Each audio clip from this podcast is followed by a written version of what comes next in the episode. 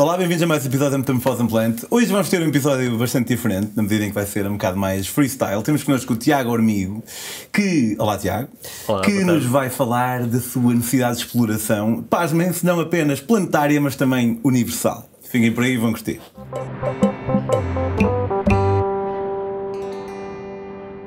Olá, Tiago.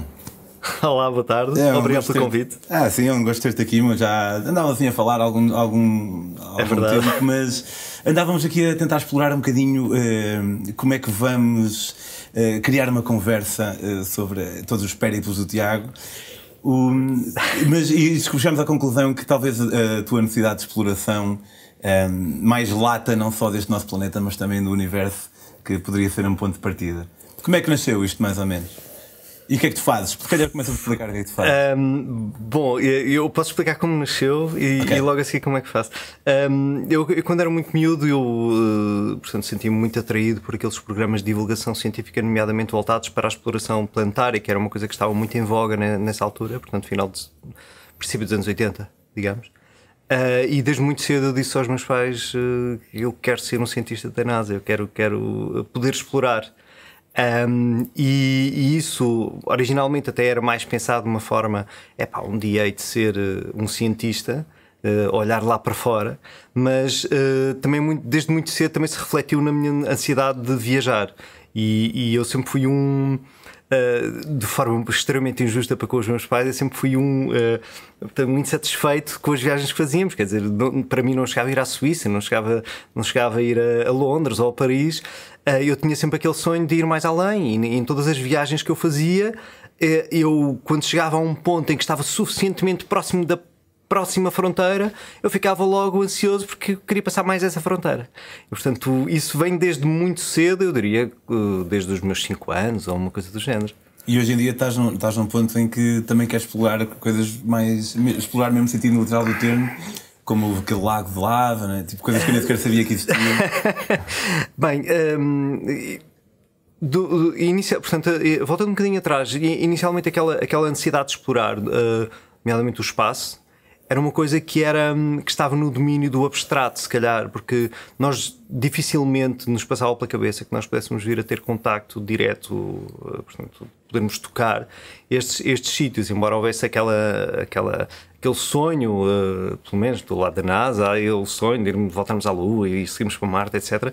Mas eh, a maior parte das coisas que nós podíamos ver na altura e que podemos ver ainda, ainda hoje são coisas que estão um bocadinho além daquilo que nós podemos vir a experimentar eh, a título pessoal.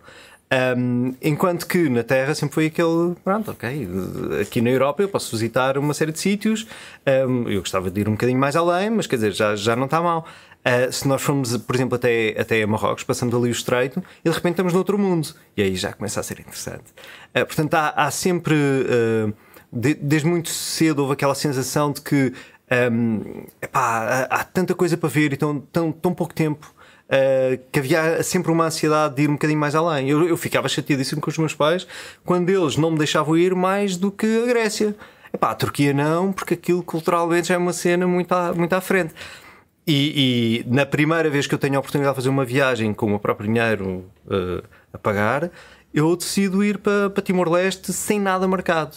Que idade tinhas? Uh, 20, já foi com 25, já foi nessa altura. Mas fiz questão por, por, uh, para mostrar a mim próprio, um bocado inconscientemente, diria. uh, mas também para, para os meus pais e para quem me conhecesse, que a partir de agora ia ser assim: que era, que era aquele era o caminho que eu tinha escolhido para mim próprio, para além da parte profissional, porque na altura já, tinha, já estava formado, que, que não ia prescindir também de fazer exploração, não só exploração espacial, que eu já estava a fazer na altura, porque estava a participar numa missão a Marte, que era a primeira missão europeia na altura, a missão Mars Express, mas também ia fazê-lo pelos meus próprios pés aqui neste mundo. Essa missão Marte, estavas a participar dela fazendo. Portanto, tu tiraste. Portanto, eu, eu tirei o curso de Engenharia Aeroespacial. Uh, nos últimos dois anos estive em Erasmus uh, na Holanda e a Holanda, o sítio onde eu estava na Holanda era muito próximo do principal centro de investigação da ESA, da Agência Espacial Europeia, na Europa, que é, é junto à costa, na, em Noordwijk, na Holanda.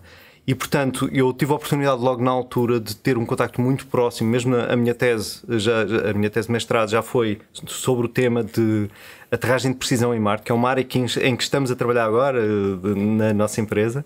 Uh, mas também tive a oportunidade de fazer, ir para o centro de, de, operações da ESA, onde se controlam as naves todas que andam por aí. Na altura não havia muitas, cada vez mais agora. Um, e fui trabalhar uh, num tema que para mim era top, que era originalmente era um trabalho que eu, que eu até fiquei um bocado chateado. Uh, queriam que, que eu trabalhasse numa missão de aterragem em Mercúrio que é a propósito de uma missão que agora ainda vai a caminho. Portanto, já demoraram, já passaram sabe-se lá quantos anos e ainda vai a missão a caminho. E depois a seguir disseram: é pá, este elemento foi cancelado, infelizmente vamos ter de dar outro, que é explora, eh, uma missão de exploração de Marte. E eu, olha que chatice, era mesmo isto que eu queria.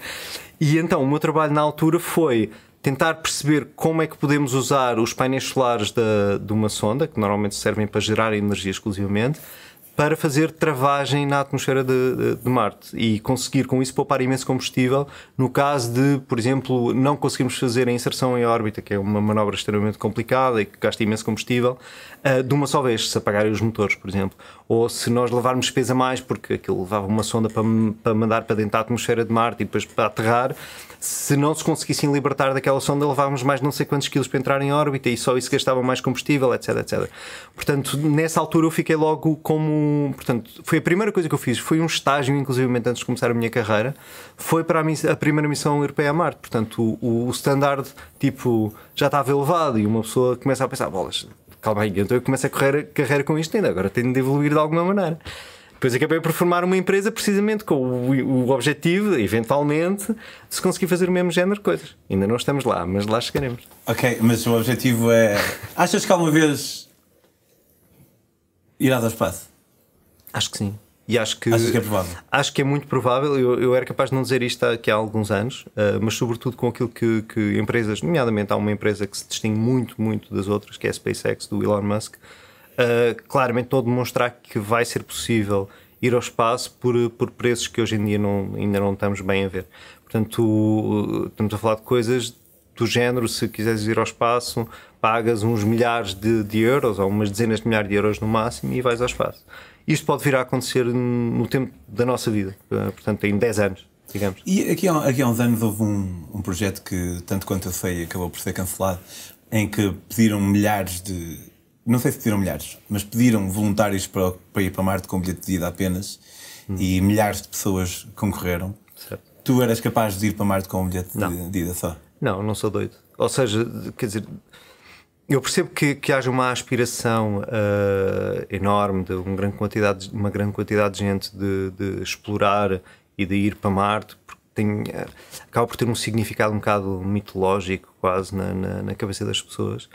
Uh, epá, mas, e uma eternização, não é? Uh, vamos lá ver uma coisa. Eu, ao longo dos últimos anos, viajei um pouco por todo o lado na Terra e, e, em alguns sítios uma pessoa já se sente oprimida. Ou seja, quando vais, por exemplo, o Djibouti foi assim, o, daqueles países pá, que, é, que, é, altamente opressivo. Aquilo, quer, que quer o Djibouti, quer. É... Não é um país muito comum. Uh, bom, o, o, isso tem uma história. Seja, o, o Djibouti é, é também foi por causa de ser um, um país uh, dos mais uh, opressivos e, portanto, com o um ambiente mais uh, inóspito do mundo que eu quis ler. Mas foi sobretudo por duas coisas. Primeiro, para visitar o lago mais salgado do, do mundo, fora da Antártida. Na Antártida há uns quantos que ainda são mais giros, mas assim ainda, ainda vão ter de ficar para daqui a uns tempos. E também porque era a melhor forma de eu conseguir entrar na Somália, que, que era um país que eu tinha de passar por lá de certeza absoluta.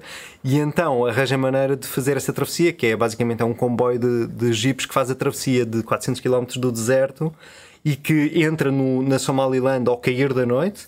Portanto, é a noite toda através do deserto por ali fora e depois acaba de manhãzinha em Hargeisa, que é a capital da Somaliland.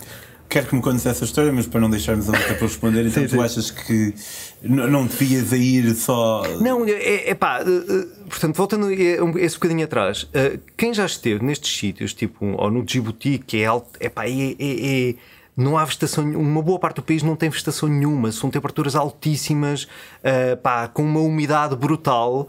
Uh, e isto é só o Djibouti, quer dizer, se formos, se formos aos países do Golfo, acaba por ser o mesmo. O, o dos ambientes mais agressivos que, em que eu estive até foi no, no Bornéu e é o mesmo. E uma pessoa acaba por ter um bocado a noção de que, mesmo na Terra, tu tens ambientes pá, de uma violência brutal. E quando começamos a falar, ah, e tal, vamos para Marte e vamos só com o bilheteiro, mas esta, esta gente é doida, quer dizer, tendo a noção daquilo que são os ambientes mais agressivos que existem à face da Terra, nós estamos dispostos a mandar-nos assim para um sítio qualquer no espaço. Não, só se fôssemos doidos mesmo. Eu nunca ia, mas não é, nem é tanto por isso, é mais porque hum, era como morrer em vida. Porque, imagina, quando alguém morre, eh, nós ficamos muito tristes. Mas nós ficamos muito tristes, acho eu, por uma questão mais ego egocêntrica ou egoísta, que é nós nunca mais vamos estar com, aquelas, com aquela pessoa que morreu. Hum, e nós, se fôssemos. É o fechar de portas, não é? Yeah, e tipo, nós se calhar conseguíamos continuar a comunicar com as pessoas que deixamos na Terra através de, hum. de, de, da internet e, e assim. Só que nunca mais íamos estar com elas. E, e, para mim, isso, mais do que o, ambiente opressivo e tudo, era o facto de nunca mais poder estar com as pessoas. É, é, é, era como se eu morresse para eles todos e eles todos morressem para mim. É mais ou menos isso, ou seja, eh, na melhor das hipóteses, tu, há, um, há um, a distância é de tal ordem que no mínimo são uns minutos até qualquer mensagem que venha de um lado chega, chega ao outro. Uh, no máximo é 20 e tal minutos, ou seja, só passar 40 minutos é que tens a resposta a uma pergunta ah, que fizeste. Sabia assim. E pronto, é no pior dos casos. Nos filmes o pessoal a falar mais ou menos. Uh, não, não faz sentido nenhum. Pronto, ok, passemos à frente. mas, mas é possível voltar, é perfeitamente possível. Eu não passaria pela cabeça me mandar-me numa viagem de ida, é porque sou um bocadinho mais racional do que se calhar uma boa, uma boa parte destas pessoas. Mas, mas pronto, quer dizer, acho que vamos ao espaço, acho que é perfeitamente possível que isso venha a acontecer de uma forma até surpreendentemente rápida, porque o nosso standard, nós, nós fazemos sempre contas em relação mesmo à nossa própria vida, com base naquilo que já passámos e com base na nossa experiência passada. E aquilo que tem estado a acontecer na exploração espacial é que houve uma grande aceleração logo no início e houve uma quase estagnação durante 40 anos. E desde há uns 10 anos para cá as coisas têm estado a começar a acelerar outra vez. E portanto nós não temos uma referência para uh, como é que as coisas vão evoluir nos próximos anos. É um bocadinho, faz-me lembrar um bocadinho a história dos carros elétricos. Também podíamos ter eh, essa, essa conversa, assim, fazendo assim uma tangente brutal. mas, mas, quer dizer, em relação ao espaço, é isto que vai acontecer. E, e aquilo que está a acontecer é de tal forma uh, excitante para quem esteja agora envolvido nesta área que um, nós, neste momento, como uma empresa pequena num país pequeno, nós podemos estar a, a, perfeitamente a fazer um satélite agora, como estamos, uh, mas ao mesmo tempo estar a pensar como é que vamos fazer a exploração de Marte com o tipo de satélites minúsculo que existe hoje e que custam menos de um milhão de euros por cada. Portanto, estás a dizer que uma empresa privada portuguesa. Uh, que não pode ser assim tão. que foi criada por ti, portanto. Somos quatro sócios. Por ti, pronto, mas também por ti, porque logo não pode ser assim tão, uhum. tão velha pode aspirar uh, com razoabilidade realmente uh, explorar Marte? Não estamos a falar de levar pessoas, mas estamos a sim, falar sim, sim, de, claro. uh, um, de termos aprendido o suficiente e termos, e termos já passado bastantes anos a formar uma equipa que neste momento é capaz de executar uma missão espacial, portanto estamos a preparar isso agora, e de termos em vista, claramente, mas isto sem qualquer tipo de rodeios, é isto que queremos, ou seja, Uh, vamos querer lançar uma missão na direção da Lua nos próximos anos e vamos querer mandar missões. Estamos a planear, já temos as trajetórias bem definidas e a estratégia como fazer navegação, etc., para chegar a um asteroide próximo da Terra e a mesma coisa para chegar a Marte. Ou seja, uh, esse objetivo é um objetivo declarado, pode ser atingido em poucos ou em mais anos, mas é para aí que caminhamos. Ok. E então, essa tua necessidade de exploração, como nós estávamos a dizer no início, não só acontece lá para fora, como está por mais evidente, mas também cá dentro e tu vais conseguindo conciliar um bocado. Às vezes interferem as duas coisas, é. uma com a outra. Ou seja, é, eu, por exemplo, esta viagem da África em que passei também pelo Djibouti. Até ao é, Somália, por aí. sim, eu comecei na Eritreia, portanto, Eritreia, Djibouti, Somaliland. Uh, Etiópia e por ali abaixo até, até Moçambique, até Maputo, nessa viagem só. Uh, e depois fiz outras também que completaram vá de, Alexandria até a cidade do Cabo mas uh, nessa viagem deu-se deu uma coincidência brutal que foi eu estava no aeroporto nós já estávamos a perseguir um, um conjunto malta que, que, que, sabia fazer investigação de área que para nós era crítica para fazermos o tal satélite e deu-se naquele dia conseguimos estabelecer contacto e de começarmos a montar o, o projeto.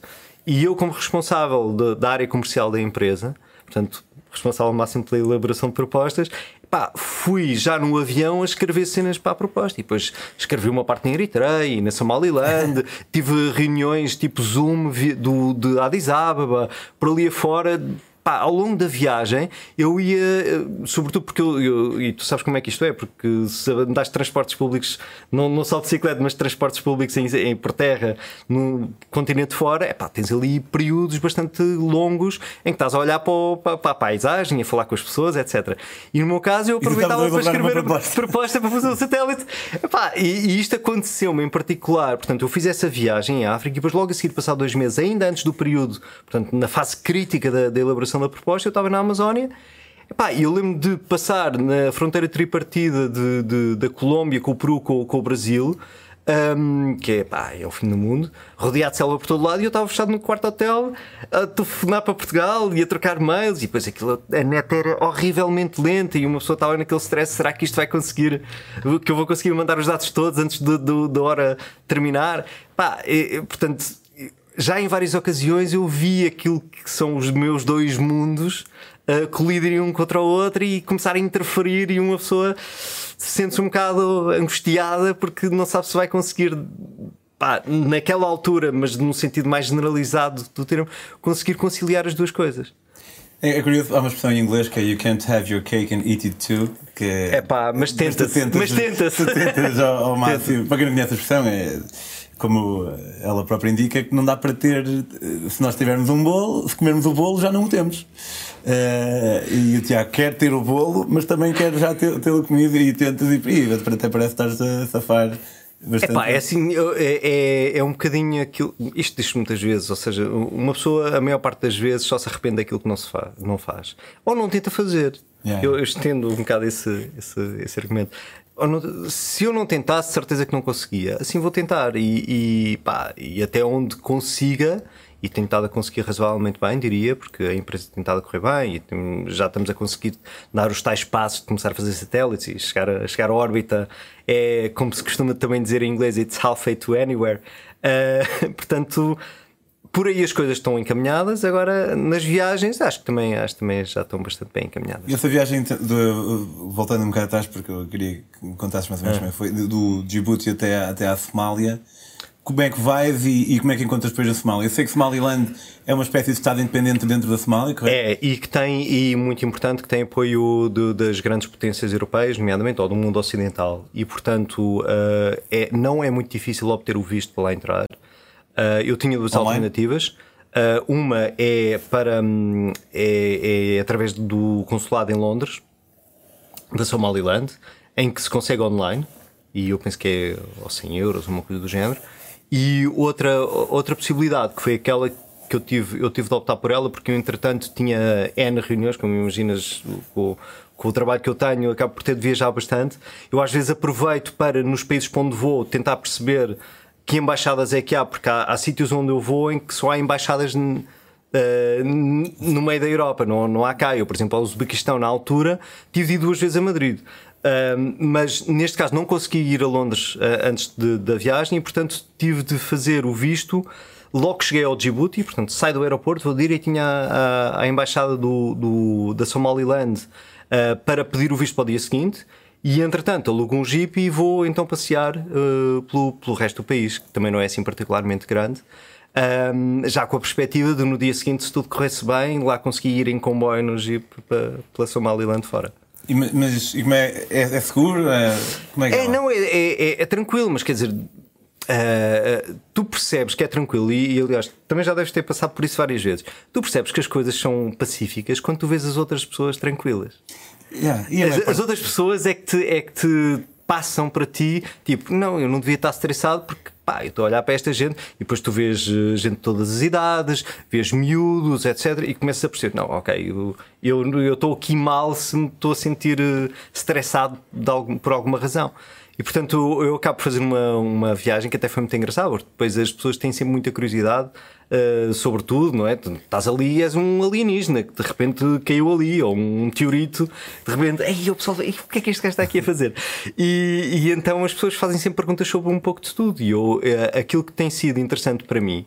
também, uh, vá, um bocado de uma forma complementar esta, esta situação toda, é um, que no, no, na vida do, do, de uma pessoa que está numa empresa que, que tem de trabalhar num, epá, num, num mercado que é altamente competitivo, em que estás sempre a ver se consegues ser melhor que os outros, etc. E depois és exposto perante uma situação em que ninguém te conhece de lado algum, ninguém sabe se, se tu és rico, se és pobre, se, ninguém sabe nada, só sabe é que estás a partilhar com eles a experiência. E, e isso faz muita diferença para a forma como tu uh, contactas com umas e outras pessoas na tua vida dia a dia tens sempre de ser muito mais resguardado, enquanto que aqui pode ser sempre muito mais natural. Com os, com os devidas. É preciso ter algum cuidado também, conforme como. Sim, não que estejas 100% resguardado aqui, nem 100% Não, mas, mas há, há, de facto uma diferença radical entre as duas situações. E portanto, para mim, eu ter ido à Somaliland e ter falado com aquelas pessoas foi uma experiência quase de uma vida. Foi a melhor experiência de toda a viagem que eu fiz nessa, dessa vez. Foi essa passagem para o outro lado. Tipo, epá, é só a sensação de que os cidadãos da Somaliland não têm, não têm cidadania, muitos deles uh, somali.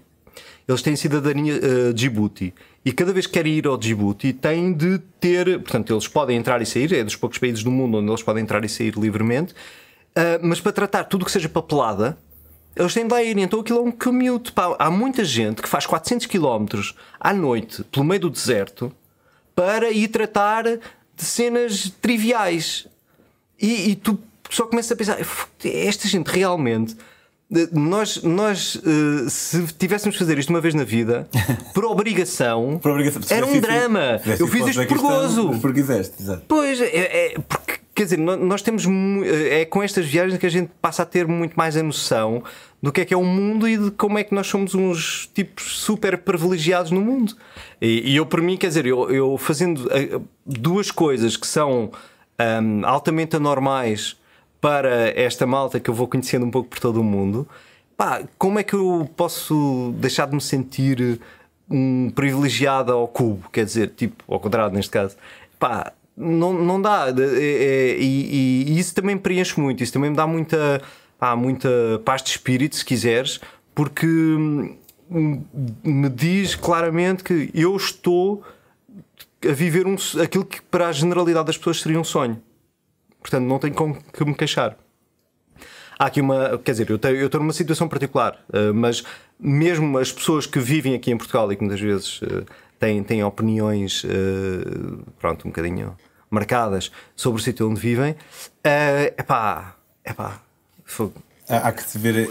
Sabes que sobre nós fazermos algo por lazer que que possa ser desconfortável, como tu ires a Madrid para teres teu visto para o Uzbequistão duas vezes. É um motor de arranque, eu já vejo assim. É, quando eu quero ir uma viagem para longe, isto é um motor de arranque. Por acaso uh, ainda não tive que ir muito longe para fazer um visto. Mas isso lembra-me um pensamento que eu tive uma vez, porque pá, eu, sendo um típico português vivendo em Portugal, não sofro racismo. Uh, sofri xenofobia na Inglaterra duas vezes. Hum, e foram, eu estive okay. lá dois anos o tempo inteiro e, um, em Birmingham e depois dois anos em part-time, fazia uma semana por mês. Okay. Curiosamente, as únicas duas vezes em que eu sofri xenofobia foram as duas no mesmo dia.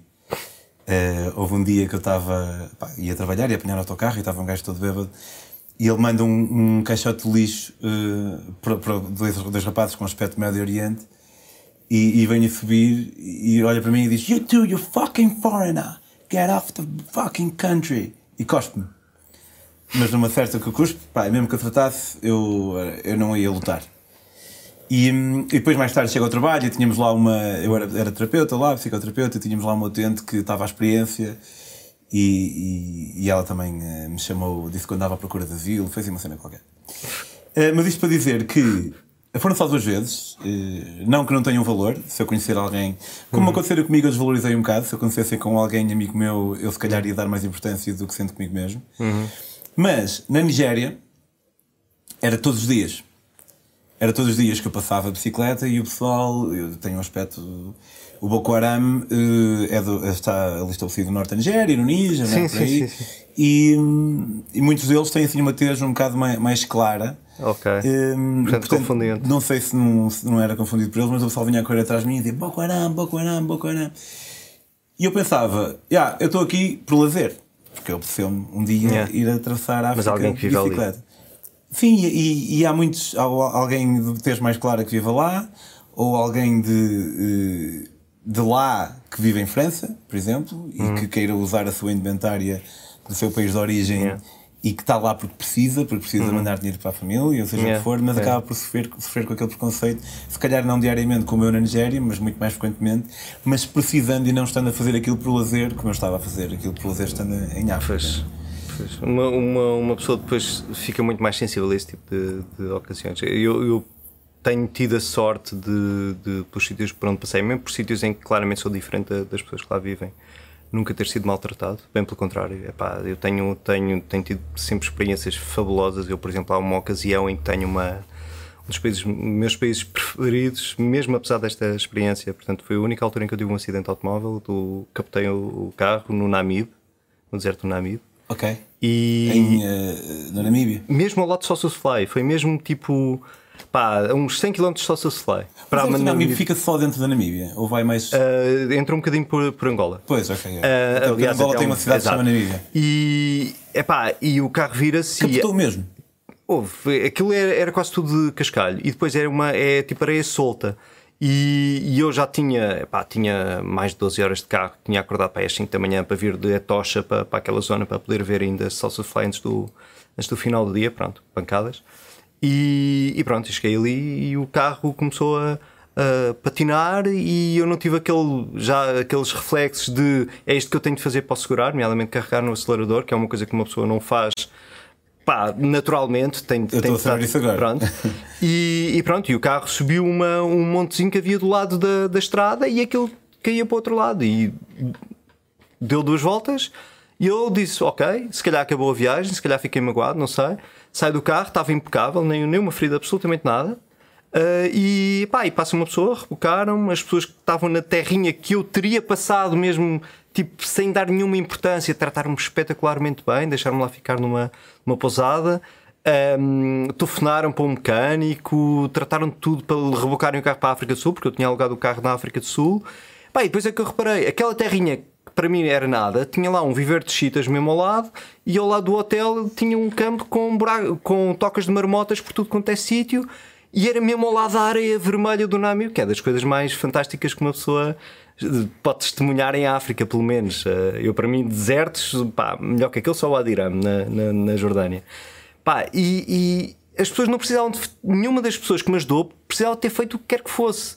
E a minha cor era completamente diferente de todas as pessoas que, que me ajudaram. Nada as impediu de serem humanas. E, e isso acontece muito em África. Isso é uma das coisas que eu mais gosto em África. Tiveste essa experiência na Nigéria, eu só tenho tido experiências. A não Isso, isso foi atípico, a Nigéria. Eh, Eu, eu- há uma experiência que eu tive eh, eh, que foi equivalente, que eu acho que também é uma das coisas que me marcou para sempre, que foi eu fiz questão quando fui ao Ghana de visitar a feitoria da mina, que hoje em dia é El- chama-se Elmina. E Ah, sim, sim. cheguei à entrada da- e eles queriam me fazer cobrar o, o- queriam cobrar o dobro. Estava com americanos e os americanos é que me a entrada pagaram. do quê? Do Forte? ou- À entrada do forte, porquê? Porque as histórias todas que eles têm para contar não são da feitoria, nem do comércio que a gente fazia, nem do ouro que a gente ia lá buscar, mas do tráfico humano que a gente fez, nomeadamente levando grandes quantidades de pessoas para, para a América, Para quem não sabe, o Forte era onde eles armazenavam o- os escravos. escravos antes de irem para, para. E, e abusavam deles e, e estavam ali X meses até saírem pela porta sem retorno, Yeah. Serem postos num barco e mandados para a América. E a malta que conta as histórias, conta sempre as histórias na base de os portugueses fizeram isto, os portugueses fizeram, aquilo. E portanto, quando lá vai um português que eles não conhecem de lado algum e que já tem 500 e tal anos de diferença, eles apontam para o português e agora tu vais pagar o dobro. Ok? Ok. Portanto, isso ainda existe e nós não temos muito essa noção, porque até gostamos de achar que nós, em relação ao- ao- aos africanos e ao pessoal da América, aos brasileiros, aos índios, etc., fomos sempre muito mais benevolentes do que outras potências. Não, isto ainda vive na- na- nos corações de muita gente que, a quem nós diretamente nunca fizemos nada, mas que ficaram com a memória.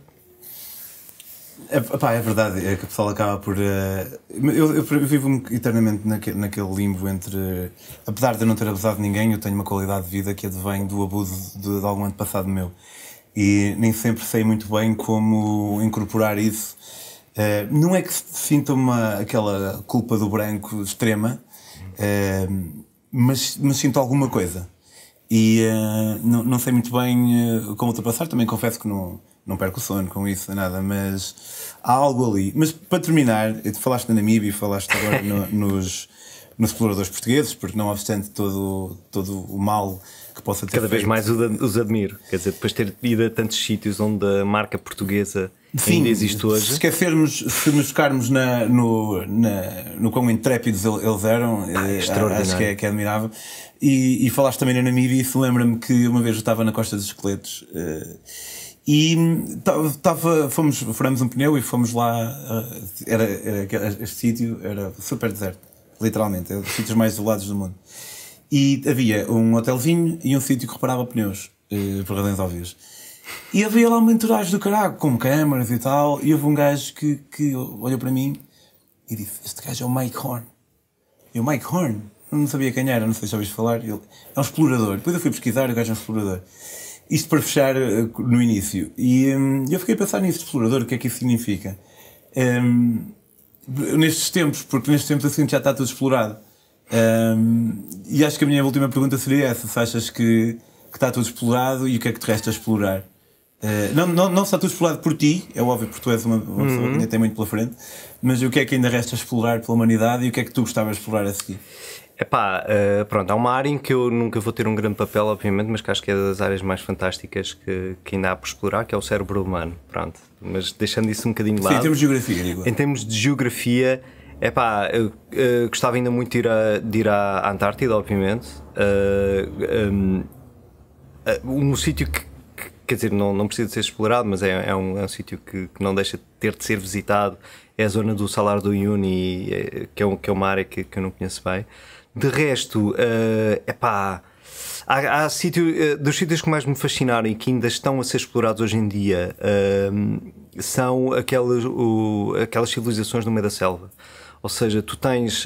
Há um caso, um, há dois casos que são emblemáticos disto. Um que é Angkor, na, no Camboja, em que agora com. Um, ah, aliás, isto tem a ver com um dos projetos que a gente está a fazer na empresa. Mas, mas no Camboja uh, existe uma cidade gigantesca, uma parte da qual é conhecida, mas depois uh, há outras zonas que estão ainda agora a ser descobertas, nomeadamente com recurso a lidar. Que, que, em que há aviões que passam por cima da selva e conseguem detectar exatamente o que é que lá está debaixo através de, das folhas, das árvores. E o mesmo acontece naquela zona toda do, do Yucatão e, do, e de Quintana Roo, no, no, no México, além do norte da Guatemala, etc., com os maias. E estas zonas são zonas que ainda hoje se está a descobrir. Epá, eu lembro de ter ido a Tikal e, e a malta dizia: epá, quando é que vocês nos arranjam mais voluntários para conseguirmos escavar aqui? Olha, está aqui uma pirâmide, de certeza. E uma pessoa olhava para aquilo e realmente aquilo era inclinado e tal, o resto era tudo plano. Ok, faz sentido estar aqui uma, uma pirâmide. Eles não, são, não têm mão de obra para, para, para sacar de lá de baixo a pirâmide. Há montes de coisas que nós não sabemos, simplesmente porque ainda não nos demos ao trabalho ou não temos a disponibilidade de meios para escavar aquilo. Nós agora estamos a ver se conseguimos fazer uns aviõezinhos muito pequeninos, mas com o mesmo tipo de lidar para conseguirmos fazer isso por um preço muito mais baixo e conseguimos aumentar a capacidade de exploração. Mas isto vai demorar ainda há alguns anos a conseguirmos. À parte disso, é pá, no espaço há uma brutalidade de coisas para, para aprendermos. A maior parte das coisas ainda não sabemos, porque ainda não. Um, não termos ido lá acho que também contribui para isso, porque uma pessoa é muito mais produtiva do que, do que uma máquina, ainda hoje em dia. Um, mas acho que ainda estamos nos primórdios, mas aquilo que é mais interessante é não estamos só nos primórdios, temos ferramentas hoje em dia que nos permitem fazer a nova exploração por custos infinitamente mais baixos do que até hoje. E isso é, pá, isso é fantástico. É nós estarmos a olhar para o futuro com portas escancaradas e com a capacidade de, de irmos para o desconhecido. Altamente, olha, muito obrigado. Foi um episódio diferente e gostei muito. Uh, uh, aí uh, podem seguir o Tiago no Instagram em Tiago Ormigo. se ele aceitar, eu gostava de voltar a falar com o Tiago, portanto sigam o meu Instagram e pode ser que tropecem nessa conversa. em Pedro On the Road, também podem lá ver as minhas outras aventuras. Se quiserem mergulhar mesmo a sério nas minhas aventuras, temos aqui estes livros: Portugal, África, Portugal, Singapura por terra. Estive preso em Laos, estive a 2 km de Bin Laden antes de matarem, estive na Síria quando começou a guerra, enfim. Portugal, África do Sul, de bicicleta. E este meu mais recente filhote, que é uma viagem de Panamá ao México, tinha dois objetivos: não pagar estadia e não pagar transporte. Então fez tudo à boleia, tudo a ficar em casa de malta que ia encontrando. Podem comprar os livros e essa é uma maneira de apoiarem a Metamorfose em daquiali.com e também podem apoiar a Metamorfose em patreon.com barra metamorfose ambulante. Tiago, muito obrigado mais uma vez. Obrigado. Até a próxima. E quanto a vocês. Até para a semana.